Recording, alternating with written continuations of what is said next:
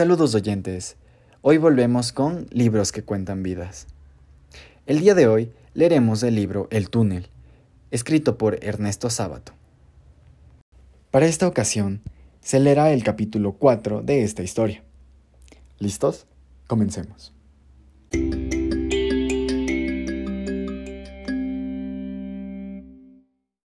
Una tarde, por fin, la vi por la calle. Caminaba por la otra vereda en forma resuelta, como quien tiene que llegar a un lugar definido a una hora definida. La reconocí inmediatamente. Podría haberla reconocido en medio de una multitud. Sentí una indescriptible emoción. Pensé tanto en ella durante esos meses, imaginé tantas cosas, que al verla no supe qué hacer. La verdad es que muchas veces había pensado y planeado minuciosamente mi actitud en caso de encontrarla. Creo haber dicho que soy muy tímido. Por eso había pensado y repensado un probable encuentro y la forma de aprovecharlo. La dificultad mayor con la que siempre tropezaba en estos encuentros imaginarios era la forma de entrar en conversación. Conozco muchos hombres que no tienen dificultad en establecer conversación con una mujer desconocida. Confieso que en un tiempo les tuve mucha envidia, pues, aunque nunca fui un mujeriego, o precisamente por no haberlo sido, en dos o tres oportunidades lamenté no poder comunicarme con una mujer. En esos pocos casos en que parece imposible resignarse a la idea de que será para siempre ajena a nuestra vida. Desgraciadamente, estuve condenado a permanecer ajeno a la vida de cualquier mujer. En esos encuentros imaginarios había analizado diferentes posibilidades. Conozco mi naturaleza y sé que las situaciones imprevistas y repentinas me hacen perder todo sentido a fuerza de atolondramiento y de timidez. Había preparado, pues, algunas variantes que eran lógicas, o por lo menos posibles. No es lógico que un amigo íntimo le mande a uno un anónimo insultante, pero todos sabemos que es posible. La muchacha, por lo visto, solía ir a salones de pintura. En caso de encontrarla en uno, me pondría a su lado, y no resultaría demasiado complicado entrar en conversación a propósito de algunos de los cuadros expuestos. Después de examinar en detalle esta posibilidad, la abandoné. Yo nunca iba a salones de pintura. Puede parecer muy extraña esta actitud en un pintor, pero en realidad tiene explicación, y tengo la certeza de que si me decidiese a darla a todo el mundo, me daría la razón. Bueno, quizá exagero al decir todo el mundo. No, seguramente exagero.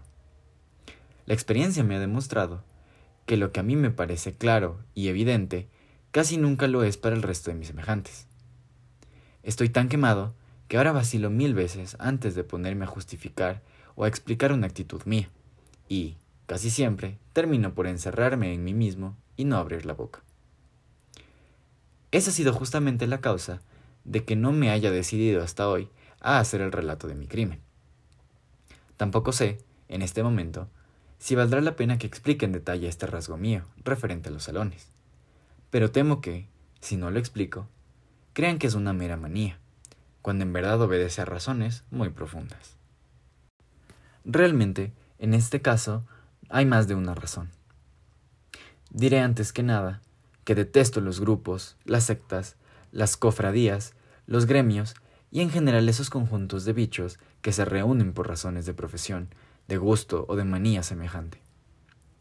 Esos conglomerados tienen una cantidad de atributos grotescos, la repetición del tipo, la jerga, la vanidad de creerse superiores al resto. Observo que se está complicando el problema, pero no veo la manera de simplificarlo.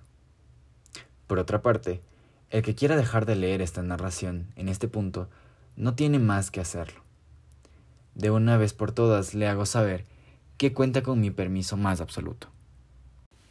¿Qué quiero decir con esto de repetición de tipo? Habrán observado qué desagradable es encontrarse con alguien que a cada instante guiña un ojo o tuerce la boca. Pero, ¿imaginan a todos esos individuos reunidos en un club? No hay necesidad de llegar a extremos.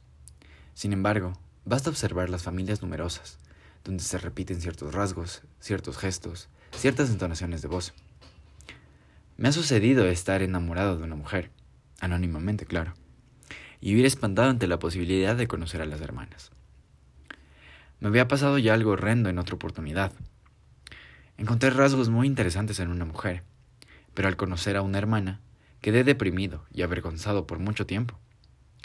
Los rasgos en aquella me habían parecido admirables, aparecían acentuados y deformados en la hermana, un poco caricaturizados. Y esa especie de visión deformada de la primera mujer en su hermana me produjo, además de esa sensación, un sentimiento de vergüenza, como si en parte yo fuera culpable de la luz levemente ridícula que la hermana echaba sobre la mujer que tanto Quizá cosas así me pasen por ser pintor porque he notado que la gente no da importancia a estas deformaciones de familia. Debo agregar que algo parecido me sucede con esos pintores que imitan a un gran maestro, como por ejemplo esos malhadados e infelices que pintan a la manera de Picasso. Después está el asunto de la jerga, otra de las características que menos soporto. Basta examinar cualquiera de los ejemplos, el psicoanálisis, el comunismo, el fascismo, el periodismo, no tengo preferencias, todos me son repugnantes. Tomo el ejemplo que se me ocurre en este momento, el psicoanálisis. El doctor Prato tiene mucho talento, y lo creí un verdadero amigo, hasta tal punto que sufrí un terrible desengaño, cuando todos empezaron a perseguirme, y él se unió a esa gentuza. Pero dejemos esto. Un día, apenas llegué al consultorio, Prato me dijo que debía salir, y me invitó a ir con él. ¿A dónde? le pregunté. A un cóctel de la sociedad, respondió. ¿De qué sociedad? pregunté, con oculta ironía, pues me revienta esa forma de emplear el artículo determinado que tienen todos ellos, la sociedad, por la sociedad psicoanalítica, el partido por el Partido Comunista, la séptima por la séptima sinfonía de Beethoven. Me miró extrañado pero yo sostuve su mirada con ingenuidad. La sociedad psicoanalítica, hombre, respondió, mirándome con esos ojos penetrantes que los freudianos creen obligatorios en su profesión, como si también se preguntara qué otra chifladura le está empezando a este tipo. Recordé haber leído algo sobre una reunión o congreso presidido por un doctor Bernard o Bernard con la convicción de que no podría ser eso, le pregunté si era eso. Me miró con una sonrisa despectiva. Son unos charlatanes, comentó. La única sociedad psicoanalítica reconocida internacionalmente es la nuestra. Volvió a entrar en su escritorio, buscó en un cajón y finalmente me mostró una carta en inglés. La miré por cortesía. No sé inglés, le expliqué. Es una carta de Chicago. Nos acredita como la única sociedad de psicoanálisis en la Argentina. Puse cara de admiración y profundo respeto. Luego salimos y fuimos en automóvil hasta el local. Había una cantidad de gente. Algunos los conocía de nombre, como el doctor Goldenberg, que últimamente había tenido mucho renombre a raíz de haber intentado curar a una mujer. Los metieron a los dos en el manicomio. Acababa de salir. Lo miré atentamente, pero no me pareció peor que los demás. Hasta me pareció más calmo, tal vez como resultado del encierro. Me elogió los cuadros de tal manera que comprendí que los detestaba. Todo era tan elegante que sentí vergüenza por mi traje viejo y mis rodilleras. Y sin embargo, la sensación de grotesco que experimentaba no era exactamente por eso, sino por algo que no terminaba de definir. Culminó cuando una chica muy fina, mientras me ofrecía unos sándwiches, comentaba con un señor no sé qué problema de masoquismo anal. Es probable, pues, que aquella sensación resultase de la diferencia de potencial entre los muebles modernos, limpísimos, funcionales, y damas y caballeros tan aseados emitiendo palabras geniturinarias. Quise buscar refugio en algún rincón, pero resultó imposible. El departamento estaba atestado con gente idéntica, que decía permanentemente la misma cosa. Escapé entonces a la calle. Al encontrarme con personas habituales, un vendedor de diarios, un chico, un chofer, me pareció de pronto fantástico que en un departamento hubiera aquel amontonamiento. Sin embargo, de todos los conglomerados detesto particularmente el de los pintores. En parte, naturalmente, porque es el que más conozco, y ya se sabe que uno puede detestar con mayor razón lo que se conoce a fondo. Pero tengo otra razón, los críticos. Es una plaga que nunca pude entender. Si yo fuera un gran cirujano, y un señor que jamás ha manejado un bisturí, ni es médico, ni ha entablillado la pata de un gato, viniera a explicarme los errores de mi operación, ¿qué pensaría? Lo mismo pasa con la pintura. Lo singular es que la gente no advierte que es lo mismo, y aunque se ría de las pretensiones del crítico de cirugía, escucha con un increíble respeto a esos charlatanes. Se podría escuchar con cierto respeto los juicios de un crítico que alguna vez haya pintado, aunque más no fuera que telas mediocres. Pero aún en ese caso sería absurdo, pues, ¿cómo puede encontrarse razonable que un pintor mediocre dé consejos a uno bueno? Me he apartado de mi camino, pero es por mi maldita costumbre de querer justificar cada uno de mis actos. ¿A qué diablos explicar la razón de que no fuera a salones de pintura? Me parece que cada uno tiene derecho a asistir o no, si le da la gana, sin necesidad de presentar un extenso alegato justificatorio. ¿A dónde se llegaría, si no, con semejante manía? Pero, en fin, ya está hecho, aunque todavía tendría mucho que decir acerca de ese asunto de las exposiciones, las habladurías de los colegas, la ceguera del público, la imbecilidad de los encargados de preparar el salón y distribuir los cuadros. Felizmente, o desgraciadamente, ya todo eso no me interesa. De otro modo, quizá escribiría un largo ensayo titulado de la forma en que el pintor debe defenderse de los amigos de la pintura. Podía suceder, en cambio, que ella tuviera un amigo que a su vez fuese amigo mío. En ese caso, bastaría con una simple presentación.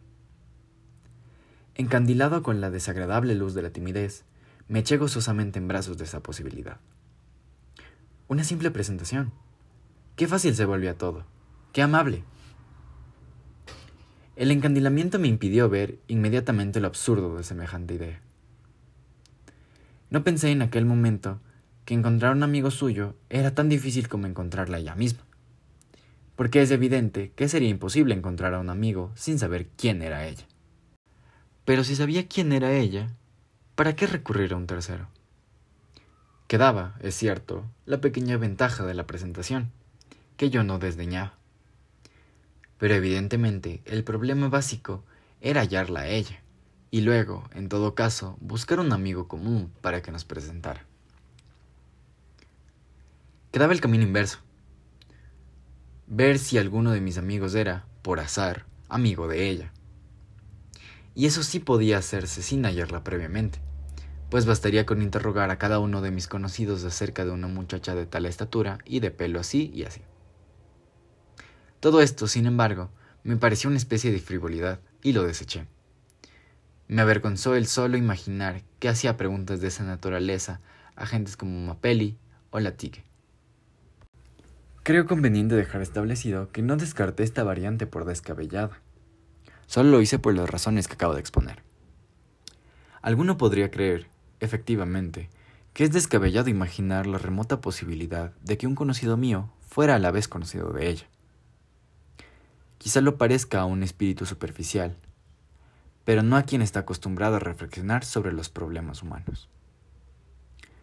Existen en la sociedad estratos horizontales, formados por las personas de gustos semejantes, y en estos estratos los encuentro casuales. No son raros. Sobre todo cuando la causa de la estratificación es alguna característica de minorías. Me ha sucedido encontrar una persona en un barrio de Berlín luego en un pequeño lugar casi desconocido de Italia y finalmente en una librería de Buenos Aires. ¿Es razonable atribuir al azar estos encuentros repetidos? Pero estoy diciendo una trivialidad. Lo sabe cualquier persona aficionada a la música, al esperanto, al espiritismo. Había que caer, pues, en la posibilidad más temida, al encuentro en la calle. ¿Cómo demonios hacen ciertos hombres para detener a una mujer, para entablar conversación y hasta para iniciar una aventura? Descarté sin más cualquier combinación que comenzara con una iniciativa mía. Mi ignorancia de esta técnica callejera y mi cara me indujeron a tomar esa decisión melancólica y definitiva. No quedaba sino esperar una feliz circunstancia, de esas que suelen presentarse cada millón de veces. Que ella hablara primero. De modo que mi felicidad estaba librada a una remotísima lotería en la que había que ganar una vez para tener derecho a jugar nuevamente y solo recibir el premio en el caso de ganar en esta segunda jornada. Efectivamente, tenía que darse la posibilidad de encontrarme con ella, y luego la posibilidad, todavía más improbable, de que ella me dirigiera la palabra. Sentí una especie de vértigo, de tristeza y desesperanza. Pero, no obstante, seguí preparando mi posición. Imaginaba, pues, que ella me hablaba, por ejemplo, para preguntarme una dirección o acerca de un ómnibus. Y a partir de esa frase inicial, yo construí durante meses de reflexión, de melancolía, de rabia, de abandono y de esperanza, una serie interminable de variantes. En alguna yo era locuaz, dichararero, nunca lo he sido en realidad. En otra era parco, en otras me imaginaba risueño. A veces, lo que es sumamente singular, Contestaba bruscamente a la pregunta de ella, y hasta con rabia contenida. Sucedió, en alguno de esos encuentros imaginarios, que la entrevista se malograra por irritación absurda de mi parte, por reprocharle, casi groseramente, una consulta que yo juzgaba inútil o irreflexiva. Estos encuentros fracasados me dejaban lleno de amargura, y durante varios días me reprochaba la torpeza con la que había perdido una oportunidad tan remota de entablar relaciones con ella. Felizmente terminaba por advertir que todo eso era imaginario, y que al menos seguía quedando la posibilidad real. Entonces volví a prepararme con más entusiasmo y a imaginar nuevos y más fructíferos diálogos callejeros posibles, que llevaran desde la frase ¿Dónde queda el correo central? hasta la discusión de problemas del expresionismo o del superrealismo. No era nada fácil. Una noche de insomnio, llegué a la conclusión de que era inútil y artificioso intentar una conversación semejante, y que era preferible atacar bruscamente el punto central con una pregunta valiente, jugándome todo a un solo número. Por ejemplo, preguntando, ¿por qué miró solamente la ventanita? Es común que en las noches de insomnio sea teóricamente más decidido que durante el día, en los hechos. Al otro día, al analizar fríamente esta posibilidad, concluí que jamás tendría suficiente valor para hacer esa pregunta a boca de jarro. Como siempre, el desaliento me hizo caer en el otro extremo. Imaginé entonces una pregunta tan indirecta que para llegar al punto que me interesaba, la ventana, casi se requería una larga amistad. Una pregunta del género de ¿Tiene interés en el arte? No recuerdo ahora todas las variantes que pensé. Solo recuerdo que había algunas tan complicadas que eran prácticamente inservibles. Sería un azar demasiado portentoso que la realidad coincidiera luego con una llave tan complicada, preparada de antemano ignorando la forma de la cerradura. Pero sucedía que cuando había examinado tantas variantes enrevesadas, me olvidaba del orden de las preguntas y respuestas o las mezclaba, como sucede en el ajedrez cuando uno imagina partidas de memoria.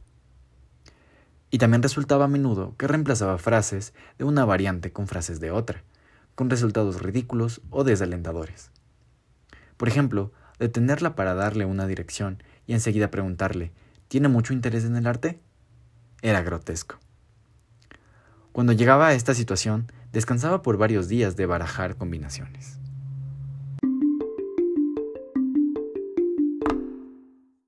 Y bueno, hemos llegado al final. Los esperamos en la próxima ocasión para leer una nueva historia en Libros que cuentan vidas. Nos vemos. Hasta la próxima.